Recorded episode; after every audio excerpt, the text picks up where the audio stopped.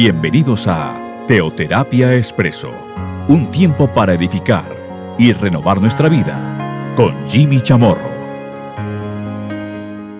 Muy buenos días, bienvenidos a Teoterapia Expreso, nuestro espacio de cada domingo, nuestra cápsula semanal. Bueno, hemos venido compartiendo desde hace ya semanas, inclusive algunos meses, desde fines del año pasado, 2021, una serie un poco extensa. Nunca. Yo nunca.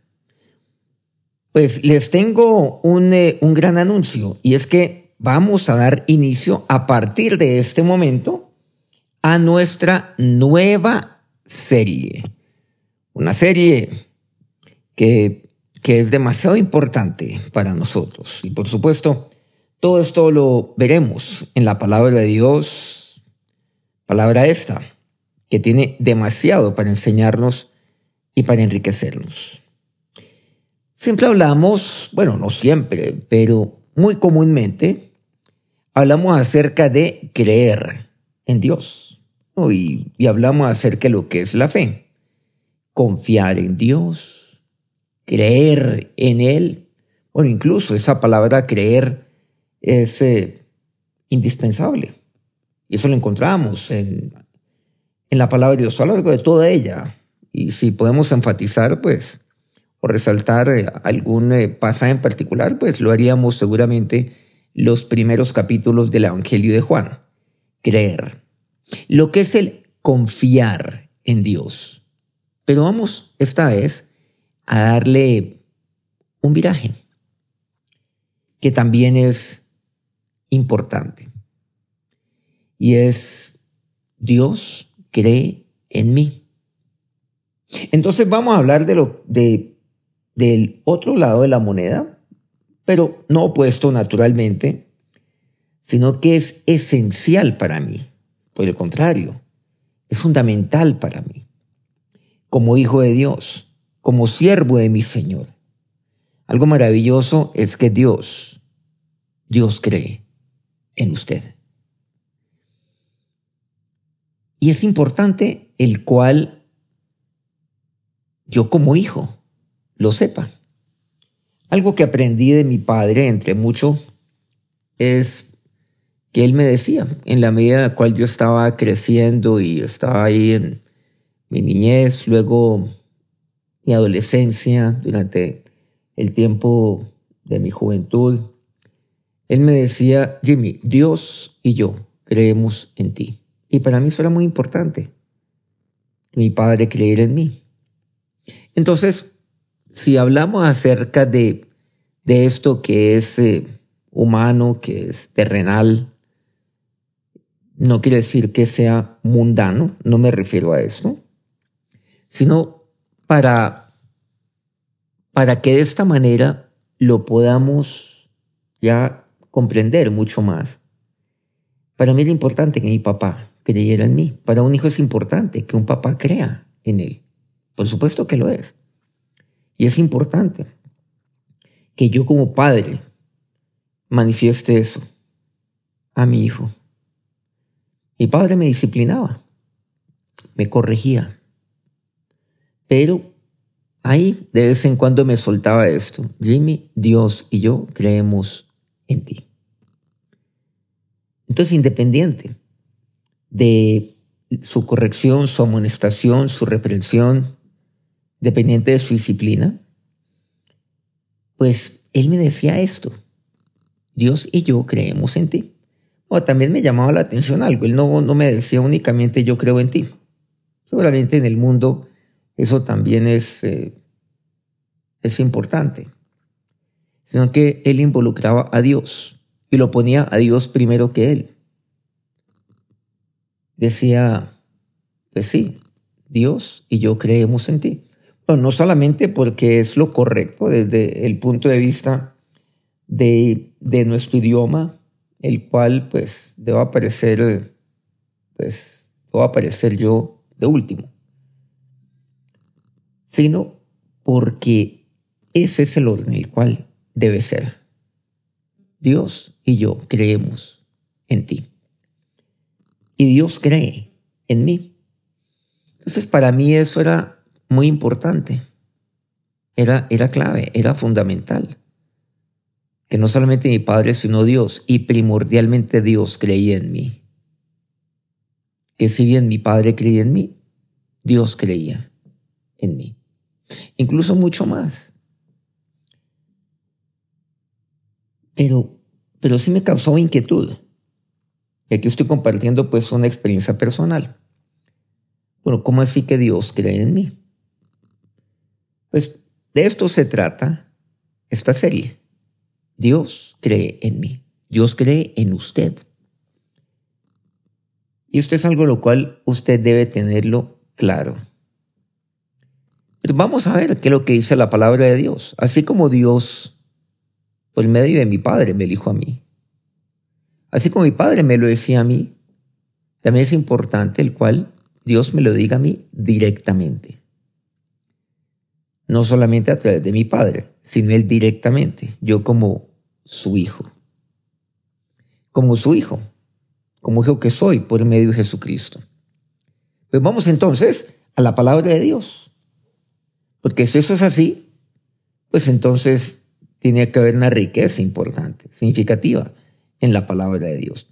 Y para eso quiero pedirles que nos vayamos al libro de jueces en el capítulo 6. Bueno, ahí vamos a ver una historia. Una historia que es la de Gedeón. Si no sabe quién es Gedeón, pues no importa. Aquí vamos a verlo. Y si ya lo sabe, pues vamos a descubrir muchas cosas que seguramente han pasado por alto. Jueces capítulo 6. En este libro de jueces capítulo 6, vemos nosotros pues una, una realidad, una realidad muy dura, muy adversa con respecto al pueblo de Israel. Pues vamos a darle lectura a partir del primer versículo para que de esta manera sepamos de qué lo que de qué va a versar nuestro, nuestra cápsula del día de hoy y para que nos contextualicemos. Dice, los hijos de Israel hicieron lo malo ante los ojos de Jehová. Y Jehová los entregó en manos de Madián por siete años. Siete años. Pero todo parte de qué? De que los hijos de Israel, los hijos de Dios, actuaron de manera perversa ante los ojos de Dios. Y aquí algo fundamental. Bueno, yo puedo, yo puedo hacer lo bueno ante los ojos del mundo, ante los ojos de, de otros, ante los ojos del hombre. Yo puedo hacer lo bueno. Yo puedo ser inclusive reconocido por los hombres. Yo puedo ser galardonado incluso por lo que los ojos de los hombres ven en lo que yo he hecho y lo que estoy haciendo. Pero aquí encontramos algo. Saben que eso eso no importa. Porque la prioridad, aquí lo único, lo único que vale, es hacer lo bueno ante los ojos de Dios. Así como lo grave es hacer lo malo ante los ojos de Dios. Entre otras porque es que únicamente Dios, pues es el que ve absolutamente todo lo que yo hago. Nadie puede decir lo mismo. Pero además es que Dios hasta discierne y conoce las intenciones de mi corazón, de lo que yo voy a hacer antes de que yo lo haga. Pero bueno, hay una diferencia fundamental. Es que los, el, parámetro de los hombres es diferente al parámetro de Dios. O sea, los ojos de los hombres son muy diferentes a los ojos de Dios. O sea, vemos cosas muy distintas nosotros a las que ve Dios. ¿Y qué es lo que Dios ve? Bueno, tanto que podemos compartir de la palabra de Dios, o sea, lo que Dios dijo a Samuel cuando apenas estaba ahí en la casa de Isaí. ¿Se acuerdan cuando Dios desechó a, Saúl? Bueno, porque Saúl despreció a Dios, por eso. Entonces Dios ya le dijo al anciano Samuel que, que ya había uno había uno que era conforme a su corazón, que éste debía ir e, y ungirlo. y se va a la casa de un hombre llamado Isaí de Belén. No olvidemos que pues, Isaí tenía siete hijos. Bueno, la verdad es que no tenía siete. Tenía ocho. Pero le presentó a Samuel sus siete hijos mayores. Y cuando vio el primero, el segundo, el tercero, bueno, cuando vio el primero quedó descrestado, se levantó. Lo vio guerrero, lo vio con las características que los hombres ven. Y dijo, he aquí el ungido de Jehová. Y Dios le dice, no, ¿qué, le pasa a Samuel? Siéntese, este no es. El caso es de que finalmente, pues, Samuel unge a David. Y Dios le dice, es que, es que Dios no mira lo que mira el hombre, porque Dios mira el corazón. Cuando éste estaba convencido que era el hijo mayor de Isaí, o el segundo, o el tercero. Y Dios miró el corazón de David. Bueno, esa es la razón fundamental, ese es el punto fundamental. De este versículo 1 de jueces 6. Los hijos de Israel hicieron lo malo ante los ojos de Jehová. Versículo segundo. Y la mano de Madián prevaleció contra Israel. Y los hijos de Israel, por causa de los madianitas, se hicieron cuevas en los montes, cavernas y lugares fortificados. Durante siete años prevaleció. ¿Sabe lo que ocurrió con el pueblo de Israel? con los hijos de Israel, que por causa de los madianitas y en últimas, por causa de hacer lo malo ante los ojos de Dios, pues esto fue lo que sucedió. Siete años. ¿Qué les tocó hacer? Hicieron cuevas en los montes y cavernas y lugares fortificados. Les tocó ahí esconderse. Bueno, pero aquí hay un tema. Bueno, ¿cómo vamos a vivir? O más bien, ¿cómo vamos a sobrevivir? ¿Cómo vamos a proveernos? Fundamentalmente de qué? Pues de alimento. Bueno, agua, comida. Eso es lo esencial. Y dice el versículo tercero, pues sucedía que cuando Israel había sembrado, subían los madianitas y amalecitas y los hijos de Oriente contra ellos, subían y los atacaban. Y acampando contra ellos, destruían los frutos de la tierra hasta llegar a Gaza y no dejaban que comer en Israel, ni ovejas, ni bueyes, ni asnos porque subían ellos y sus ganados y venían con sus tiendas en grande multitud, como langostas, y ellos y sus camellos eran innumerables. Así venían a la tierra para devastarla. De este modo, empobreció Israel en gran manera por causa de Madián, y los hijos de Israel clamaron a Dios. Bueno, aquí vemos un tema absolutamente perverso. ¿Y qué es lo que, lo que está pasando? frente a, a lo que vemos en el pueblo de Israel. Y es, y es el hecho que eran tan, eran tan ensañados los madianitas que no podían ver cualquier cosa, por pequeña que fuera. No pueden ver un pequeño huerto porque tienen que destruirlo. No pueden ver una vaca. Nada de los que eran de los hijos de Israel. Los atacaban. ¿Y sabe lo que dice? Que cuando sembraban, subían y los atacaban. Destruían los frutos de la tierra. O sea, ni siquiera se robaban los frutos de la tierra, sino que la destruían. Es posible que el fruto de la tierra todavía no estaba en cosecha, entonces la destruían para que nunca siquiera llegue a cosecharse. Y si estaba presta para cosecharse, ni siquiera la, ni siquiera la hurtaban, cosa suficientemente grave, sino que la destruían. Pero lo importante era destruir. Entonces vamos a, vamos, es acabar con Israel, pero ¿de qué manera? Pues matándolo de hambre. vamos a levantar nuestra espada contra ellos. Ellos están por ahí escondidos. Ah, qué pereza ir a atacarlos. Somos mucho más que ellos. Más bien hagamos algo, quitémosle la comida algo perverso. Y por eso dice, y no dejaban qué comer. No puedan ver una oveja, dice, ni un buey, ni un asno, nada. No dejaban qué comer. Lo destruían todo, lo mataban todo, cualquier provisión de alimento. Y luego ellos subían y se apoderaban con sus ganados.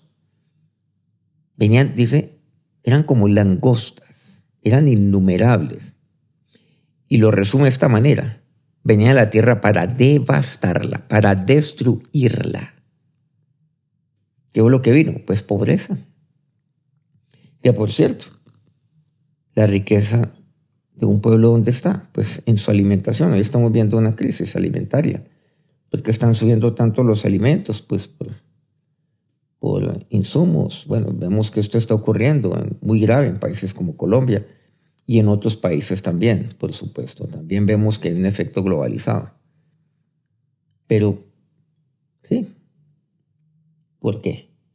Porque se priorizan otras cosas. Pero bueno, ¿esto está de pobreza? Claro que sí. Y de esta manera ocurría hasta que ellos clamaron a Dios. Esto es lo que sucede y lo vemos aquí en jueces, nuevamente seis, los primeros seis versículos. Pero ¿saben lo que sucede? Avancemos un poco. Versículos 11 y 12. Y vino el ángel de Jehová y se sentó debajo de la encina que está en Orfa, en Ofra, la cual era de Joás, Abieserita, y su hijo Gedeón estaba sacudiendo el trigo en el lagar para esconderlo de los madianitas. Y el ángel de Jehová se le apareció y le dijo, Jehová está contigo, varón esforzado y valiente. Vemos entonces aquí que viene el ángel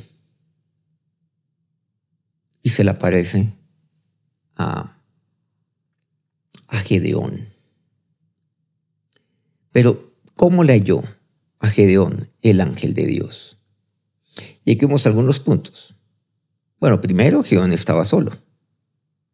Vemos que eh, en muchas ocasiones, bueno, básicamente lo que encontramos en la palabra de Dios, es que Dios se muestra, pues con frecuencia, a aquellos a, a aquellos a los cuales ha de llamar cuando están allá, retirados del ruido cuando están solos, están retirados de, los afanes de este mundo. ¿Y dónde estaba solo? Porque aquí Dios, Dios le habla a él como persona, a pesar de que el problema era de todo el pueblo de Israel, porque el tema es personal. Dios tiene para él, para él, tiene no solo un mensaje, Dios tiene su voluntad para un individuo. No era un tema grupal, cosa interesante. Bueno, por eso es tan importante enfatizar algo, lo que es una pastoral personal. Y aquí vemos que Dios llama, Dios llama personalmente. De manera que la decisión es de carácter individual. Usted puede oír de Dios seguramente en un mensaje, en una charla, en un tema que le están compartiendo. Y solamente hay muchos alrededor suyo, hay 10, hay 20 o hay una multitud. Pero la decisión es suya. Y ese encuentro es personal, ya a solas con él. Gedón estaba solo, pero no solamente esto, sino que Gedón estaba dedicado a sacudir el trigo, pues con un bastón o con un báculo. Probablemente porque era muy poco el trigo que tenía que sacudir. Y por eso no necesitaba bueyes para esta labor. El trabajo en que estaba ocupado Gedeón era como, como algo que podríamos semejar a algo lo cual Dios lo iba a llamar. Pero sin duda alguna Dios le tenía algo mucho más importante al que ahora estaba desempeñando. ¿Se acuerdan cuando Dios llama a, a sus discípulos, algunos de ellos, que eran pescadores, y los llamó para que fueran pescadores de hombres? Pues bien, aquí vemos que lo que básicamente el ángel de Dios le estaba diciendo es, pues, básicamente. Y lo encontramos en este contexto. Es que de sacudir el trigo, Gedeón fue llamado para trillar a los madianitas. Isaías 41, 15, 16 dice, He aquí, yo te he puesto por trillo, trillo nuevo, lleno de dientes, trillarás montes y los molerás, y collados reducirás a tamo. Los aventarás y los llevará el viento y los esparcirá el torbellino. Pero tú te regocijarás en Jehová, te gloriarás en el Santo de Israel. Veamos entonces que Gedeón, pues dentro de este, de este punto, del segundo punto, estaba ocupado. Él no estaba desocupado esperando a que Dios lo llame, no está ocupado. Y solamente usted está ocupado y tiene múltiples ocupaciones. Así que no tengo tiempo para las cosas de Dios.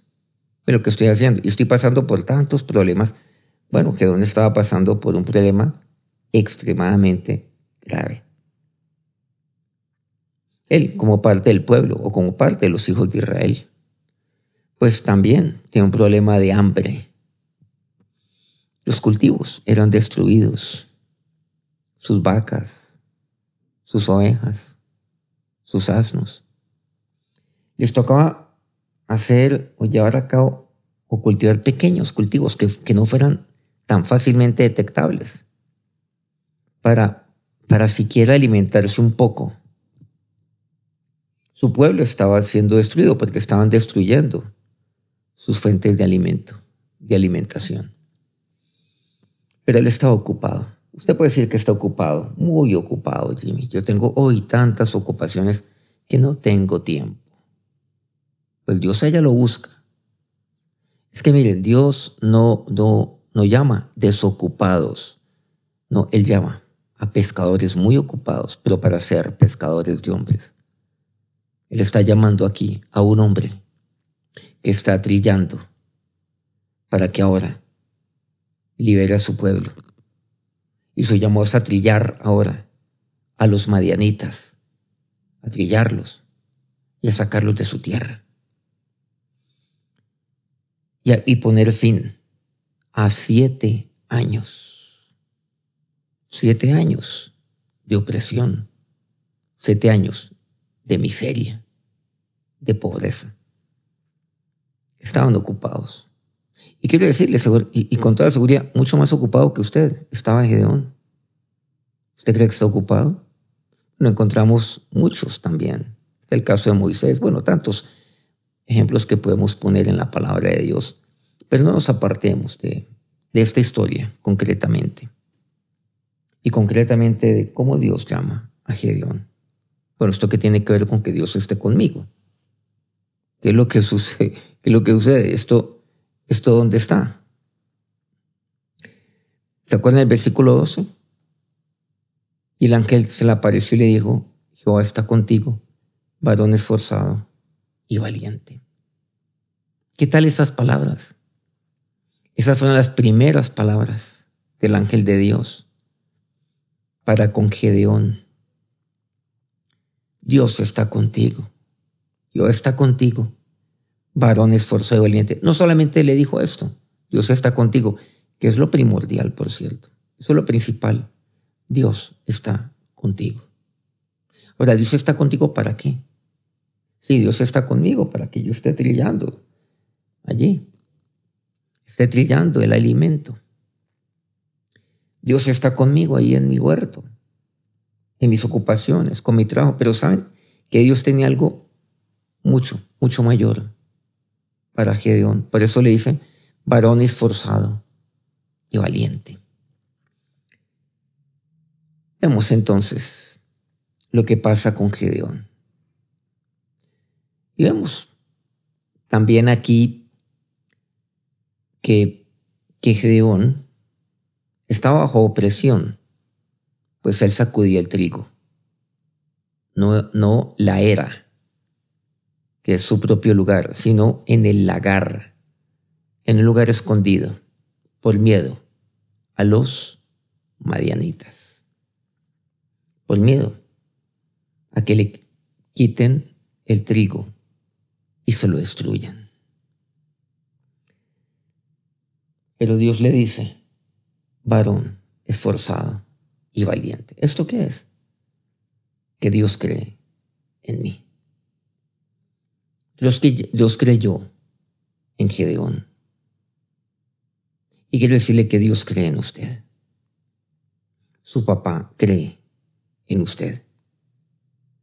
Y si usted está escuchando esta palabra, la palabra de Dios, ahí de manera solitaria o seguramente con, con, su, con su cónyuge, pues allí, allí oiga la palabra de Dios. Esta palabra de jueces 6. Dios está contigo. Está pasando por algún momento complicado, difícil. Dios está contigo. Pero quiero decirle que Dios también lo está llamando. ¿Usted sabe eso?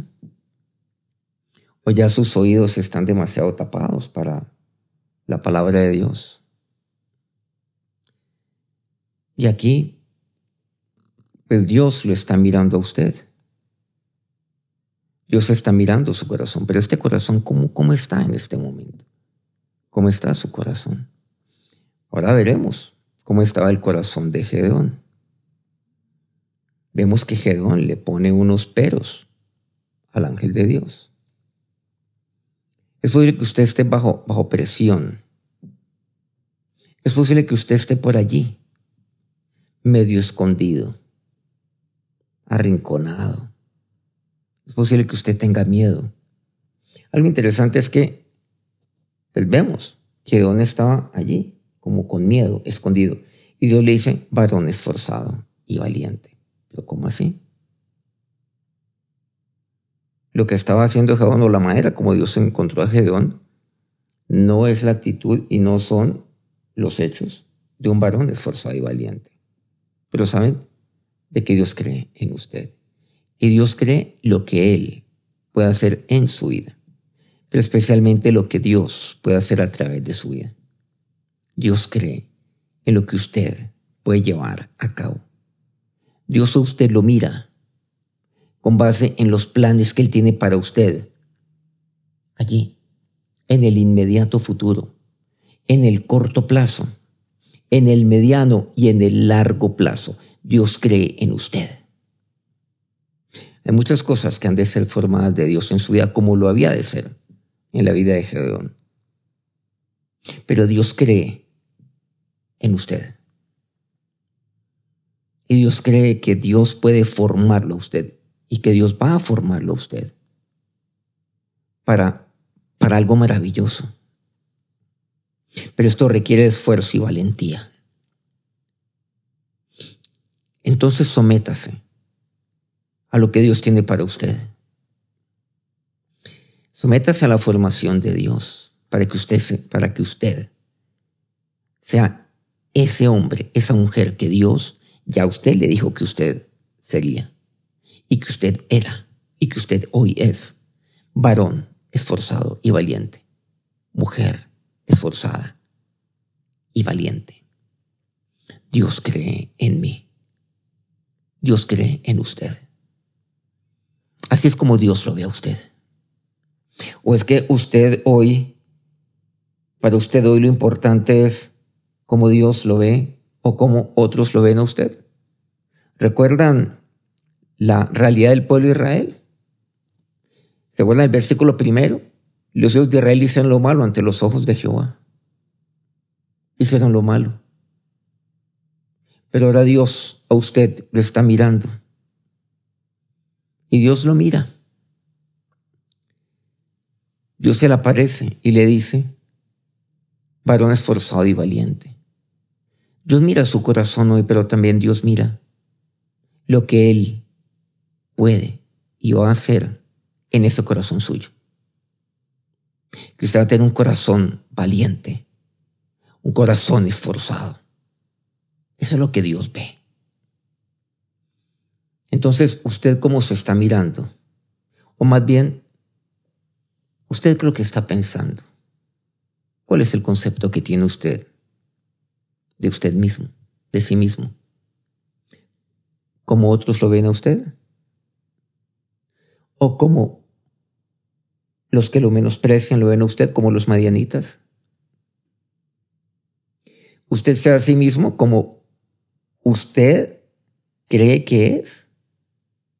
Ahí vemos más adelante, estaremos viendo cómo Gedeón se veía a sí mismo. Y les aseguro, les anticipo, que, que, es, que es triste. Pero aquí lo importante es cómo Dios lo ve a usted.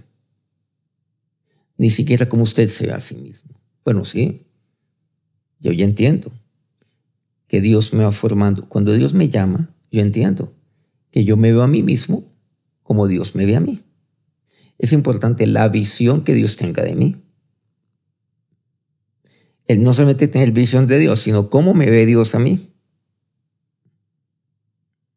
A eso me refiero con visión. ¿Y me saben cómo Dios me ve? Como esforzado y valiente. Así es como Dios lo ve a usted. Sino también, claro, la visión que yo tengo de mí mismo. Pero la visión que yo tengo de mí mismo se deriva de la visión que yo tengo de Dios. Hemos hablado siempre de la visión que yo tengo de Dios, pero también la visión que Dios tiene de mí. Cómo Dios me ve a mí. Ahora vamos a ver este tema del mirar, que aparece más concretamente en la palabra de Dios aquí, ya dentro de, dentro, dentro de poco, siguiendo en este paseo bíblico. Bueno, esto no lo veremos el día de hoy. Varón esforzado y valiente, Dios está contigo. Dios cree en usted. Ahora, Señor Dios, nos acercamos en este momento a ti, en este día. Señor, sorprendido con tu palabra. Es cierto. Tú crees en mí. Y así como tú creíste en Gedeón, así mismo tú crees en mí. Pero ahí la pregunta es, ¿será que para mí, para mí, qué es lo que pesa? ¿La visión que otros tengan de mí? ¿Qué es lo más importante? ¿O la visión que yo tengo de mí mismo? ¿O la visión que tú tienes de mí? Es lo prioritario. Es lo que prima. ¿Y será que la visión que yo tengo de mí mismo, entonces, depende totalmente de la visión que tú tienes de mí? Esa es la pregunta o lo que prima en mí, no eres tú, sino la manera como yo mismo me miro. Dios, porque cuando la visión que yo tengo en mí mismo es lo único en mí, entonces allí puedo tener dos visiones o dos alternativas. Una, el orgullo yo miro a mí mismo como aquel que por sí mismo lo ha logrado todo con esfuerzo, con valentía. Esa valentía que sale del ser interior como el mundo así lo enseña. O por el contrario, la visión que yo tengo de mí mismo es una visión tan pobre, una visión tan débil, porque las dos cosas se pueden dar en mi vida. Cuando en mi prima, la visión que yo tengo en mí mismo y lo que conduce mi vida es la visión que yo tengo en mí mismo y lo único para mí importante es eso. Es más, para mí la única visión que existe es esa. Muchos dicen, no importa lo que otros piensen de usted, lo importante es lo que usted piense de usted mismo y nada más. Y en oración quiero decirle que lo que prima es cómo Dios lo mira a usted. La visión que Dios tiene de usted. ¿Y saben cuál es? Que Dios cree en usted. Dios está contigo. Varón esforzado y valiente, mujer esforzada y valiente. Usted puede ser aquel varón esforzado y valiente, aquella mujer esforzada y valiente. Pero solo dígale a Él en este momento, ora mi Señor y Dios. Eso es, eso es lo que necesito creer. Por eso yo creo en ti y en tu palabra, en esta palabra, la palabra que tú le diste y le dijiste a Gedeón. En ella y en ti es en quien yo creo. Y ahora que la bendición de Dios que le dice a usted hoy, yo estoy contigo, los bendiga. Que Dios bendiga a todos aquellos varones y mujeres esforzados y valientes. Amén. Bueno, qué alegría poder compartir con ustedes pues este, esta historia, esta historia de Geón que es tan, tan edificante. Bueno, se han dado cuenta que todavía nos falta mucho, mucho por avanzar y mucha tela que cortar, como dice el dicho, frente al tema de Geón. Apenas estamos entrando en aquella frase o en aquella palabra de Dios. Jehová está contigo, varón esforzado y valiente. Bueno, dentro de una semana continuamos con nuestra serie, Dios cree en mí. Y estaremos avanzando en esta historia de Geón entre el encuentro, el encuentro entre el ángel de Dios y Gedeón. Que tengan un eh, feliz día y un feliz, y un feliz también, pues inicio de semana. Nuevamente dentro de ocho días nos estamos encontrando. Dios, nuevamente se los digo, los bendiga.